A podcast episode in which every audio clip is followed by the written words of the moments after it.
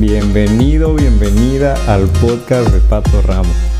Ya que estás aquí, regálame unos 10 minutos de tu día. Cuando vayas manejando, estés haciendo limpieza, de camino a la escuela, estés cocinando, donde quieras escucharme. Solo toma esos 10 minutitos de tu día y déjame contarte mi opinión sobre el tema del cual llegaste hasta acá. Y así tú también puedas opinar. Comenzamos. Hey, ¿qué onda? ¿Cómo estás? Bienvenido y bienvenida a un episodio más de este podcast. Mi nombre es Faricio Ramos, por si no me conoces. Y antes que nada, te quiero pedir una disculpa. Este, hoy amanecí un poco enfermo ahí por si me escuchas medio, medio mormado. Y este, y por si escuchas ahí un ruido medio extraño. Pero bueno, hoy vamos a hablar como, como ya viste en el título del podcast, lo que te trajo aquí, el título del episodio sobre la importancia de la lectura de la Biblia para el estudiante universitario. Y cuando pensamos en la, en la educación, es imposible que no pensemos en nuestro día a día. Si nos detenemos a pensar el tiempo que nos lleva, pasamos aproximadamente de 7 a 8 horas diarias, incluso más, y mínimo por, por 5 días de la semana. ¿Y por cuánto tiempo? A ver, 17, 18, 19 años de nuestra vida invertidos en adquirir el conocimiento útil para nuestro futuro. Pues claro, no, esto, eso depende de cada quien y, y dónde se encuentre. Desde ya hace rato se ha creído que la educación es la respuesta a cualquier problema social. Todos esos grandes logros que hemos alcanzado o hemos intentado hacer como la cura para el cáncer, el racismo, la pobreza, corrupción, etc., parecen basarse en la educación y el, conocimiento. En ese sentido, eh, el objetivo final de la educación es, es producir una buena obra para el mundo, en cualquiera de sus formas y atmósferas. Quiero compartirte este versículo que, que se encuentra en la Biblia, en el libro de 2 Timoteo 3, 16, 17. Toda la escritura es inspirada por Dios y útil para enseñar, para redarguir, para corregir, para instruir en justicia, a fin de que el hombre de Dios sea perfecto, enteramente preparado para toda buena obra. Desde aquí, el mundo y la Biblia coinciden en que, en que la educación es clave. La educación es la clave para la paz y la prosperidad, preparándonos para toda buena obra que todos queremos para nuestra profesión. La verdadera educación es la clave.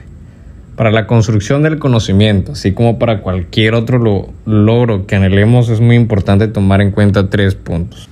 La fuente, el objetivo y el medio de nuestro propósito. El propósito que en este caso sería ser un estudiante exitoso, un estudiante chido. Job 12:13 dice, con Dios están la sabiduría y el poder, suyo es el consejo y la inteligencia. Conocer a Dios es fundamental para la educación.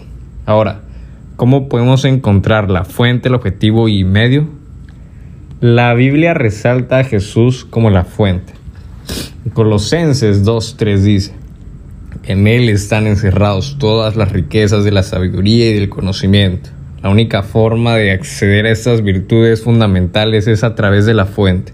Ahora, nuestra primera labor como estudiantes es familiarizarnos con Dios, que es la fuente de esa sabiduría y de ese conocimiento que andamos buscando. El objetivo que la humanidad, incluyendo la educación, busca es ser semejantes a Dios. Jesús dice, sean ustedes perfectos como su Padre que está en el cielo es perfecto. La educación busca esencialmente separar las virtudes de Cristo de su persona, a pesar de que, de que no es posible obtenerlas sin Él. Si este objetivo se logra, será mediante al logro de asemejarnos a Cristo. Desde este punto el objetivo final es ser como Cristo. Por último, es fácil pensar que Dios es necesario al, al comienzo de la educación y que debemos aprender por nosotros mismos a lograr ser como Él. Colosenses 2.6 dice, Por tanto, de la manera que recibisteis a Cristo, Jesús el Señor, andad en Él.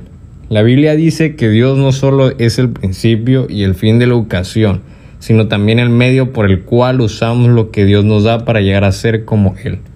Es decir, que si queremos como estudiantes lograr una educación óptima y exitosa, es necesario emplear todos los recursos que Dios nos da para lograrlo. Al conocerlo, conoceremos también todas las riquezas de la sabiduría y del conocimiento, conocimiento escondidos de Él. Pero ¿cómo podemos llegar a conocerle? Pensamos en las personas que realmente conocemos y el tiempo en que hemos pasado junto a ellas.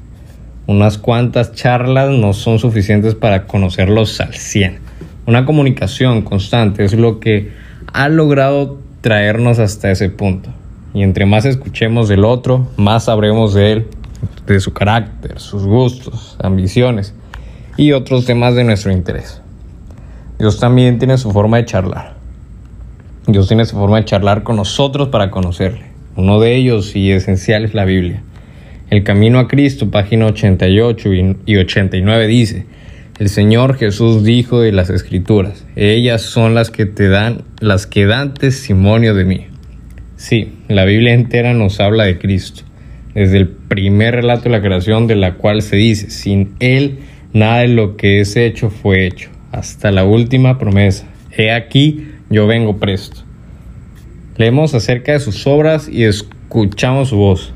Si deseáis conocer al Salvador, estudiad las Santas Escrituras. No hay ninguna cosa mejor para fortalecer la inteligencia que el estudio de la Biblia. Ningún otro libro es tan potente para elevar los pensamientos, para dar vigor a las facultades, como las grandes y enoblecedoras verdades, verdades de la Biblia. Es impresionante pensar que en que tan solo en aquellas páginas que para algunos parece ser insignificante, podemos encontrar como estudiantes el conocimiento de aquel que nos llenará del resto de conocimientos que necesitaremos para esta vida y la venidera. Te invito a que juntos podamos probar a Cristo como toda la fuente, el objetivo y medio de nuestra, de nuestra educación. Estoy seguro que no nos arrepentiremos y el resto de personas que nos rodean querrán saber ese algo que nos hace tan diferentes. Muchas gracias por acompañarme en este episodio, espero hayas pasado un buen rato y que aprendamos a hacer de la Biblia nuestro mejor libro de texto y estilo de vida. Si te gusta, te invito a que puedas compartirlo con alguien más. Estoy en Instagram como arroba Fabricio Ramos-bajo y en Facebook como arroba Fabricio Ramos. Te deseo un bonito día y, nos vemos hasta la próxima. Eh, si tienes, este, si me estás escuchando de Spotify, te, invito a que me sigas. Si estás escuchando de Apple Podcast, te pido a que le des esas cinco estrellitas y, y así podamos posicionar a este podcast y por llegar a más personas. Compártelo y gracias. Nos vemos hasta la próxima. Bye.